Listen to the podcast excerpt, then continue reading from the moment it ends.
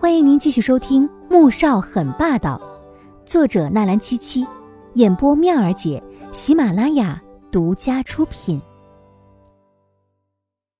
第二集，季如锦脸都白了，他当然相信乐乐的话，可就在昨天晚上，还发短信说爱他的男人，怎么今天就要和姐姐订婚了呢？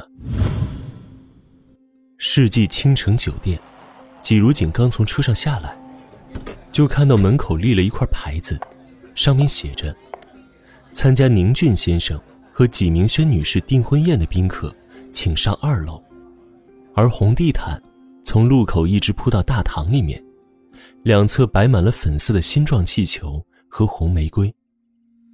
他的一颗心彻底凉了下来，双脚像是有千斤般重，寸步难行。宁俊接到学弟赵显的电话，告诉他，季如锦回到寝室没多久，就脸色难看的冲出学校，他就知道，这件事情终于还是瞒不住了。不过，他也没打算继续瞒下去了，因为他很清楚，自己想要的到底是什么。他穿着一身白色的晚礼服，笑得明媚的，在纪明轩耳边轻声说了几句，便走出宴客厅。果然，刚到楼梯口，他就看到纪如锦一步一步踏上台阶。你来这里想要做什么呀？宁俊面色不善的朝纪如锦走过来，一把抓住他的胳膊，声音里面充满了浓浓的防备。纪如锦知道，他是怕自己坏了今天的订婚宴，但是，他怎么可以这样对他？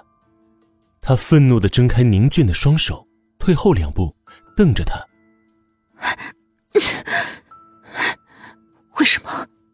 宁俊看了看四周，酒店里面人来人往，季如锦要是真大吵大闹起来，难堪的只会是他，而他不能在这关键时刻功亏一篑。神色缓和一些，说道：“我们找个地方坐下再说。”更衣室里面，宁俊关上门，便将季如锦甩到一边，季如锦的后背。撞到了旁边的衣架，疼得皱起眉头。宁俊，你为什么要骗我？换成任何一个女人都好，为什么偏偏是纪明轩呢？季如锦啊，我骗你？当初你若不到处宣扬你是纪家的女儿，你以为我能看上你吗？可没想到你不过是纪家的一个养女罢了。我知道，你心里不甘。不过我和纪明轩已经要订婚了，也很快就要结婚，你就是再不甘心也得认命了，别再缠着我，毕竟我和明轩才有未来。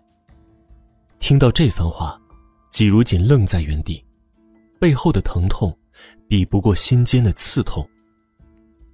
昨晚还在短信里面甜言蜜语的男人，今天居然会对他说出如此绝情的话，更可笑的是。他竟然在来的时候还在为他找借口，也许是他的公司遇到了什么严重问题，不得不和几家联姻，所以才会这么突然又毫无征兆的和纪明轩订婚。所以，你当时追我，是因为我姓纪吗？你和我姐什么时候在一起的？你为什么不早点告诉我？季如锦吸了吸鼻子，努力不让自己眼泪掉下来，因为他觉得，为这种人渣流泪，不值得。哼，当然不全是因为你姓纪，毕竟你长得还是很漂亮的，但又有什么用呢？还不如一个几家真正千金的身份来的有用呢。宁俊神色轻佻的看了一眼季如锦，这张脸，确实够美，令人过目难忘。如果不是因为纪明轩已经警告他必须和纪如锦断得干干净净，他还真有点舍不得。哼，至于明轩，我和他三个月之前就在一起了，他也知道我和你的事儿，但他心地善良，怕你承受不了，所以让我先别跟你提出分手。现在你既然已经知道了，也省得我再浪费时间跟你摊牌了。今后我就是你姐夫，希望你能避嫌。今天也不要捣乱，免得搞得大家都不痛快。此时的季如锦真想一巴掌往宁俊那张恶心的脸上招呼过去，他怎会瞎了眼和这种人渣恋爱？三个月之前，他就和纪明轩在一起了，而纪明轩明知他和宁俊正在恋爱，竟然，竟然还能说出怕他承受不了这种不要脸的话，还真是他纪明轩的一贯作风啊！宁俊说完要说的话，便打开更衣室的门。毫不留恋的离开了，而季如锦整个人却像是被抽干了力气，站都站不稳。就在他愤怒和伤心的时候，门口忽然站着一个人，目光嘲讽又轻佻的看过来：“大哥，你你怎么来了？”看到纪少云的那一刻，季如锦整个人都慌了，蓦地挺直背脊，防备的往后退了两步。不来，我又怎能看到你被我未来的好妹夫抛弃的戏码呢？如锦，你说是不是啊？纪少云迈着修长的腿，慢慢的走进来，随手一带，便将房门关上。季如锦又退后两步，强扯出一抹笑容：“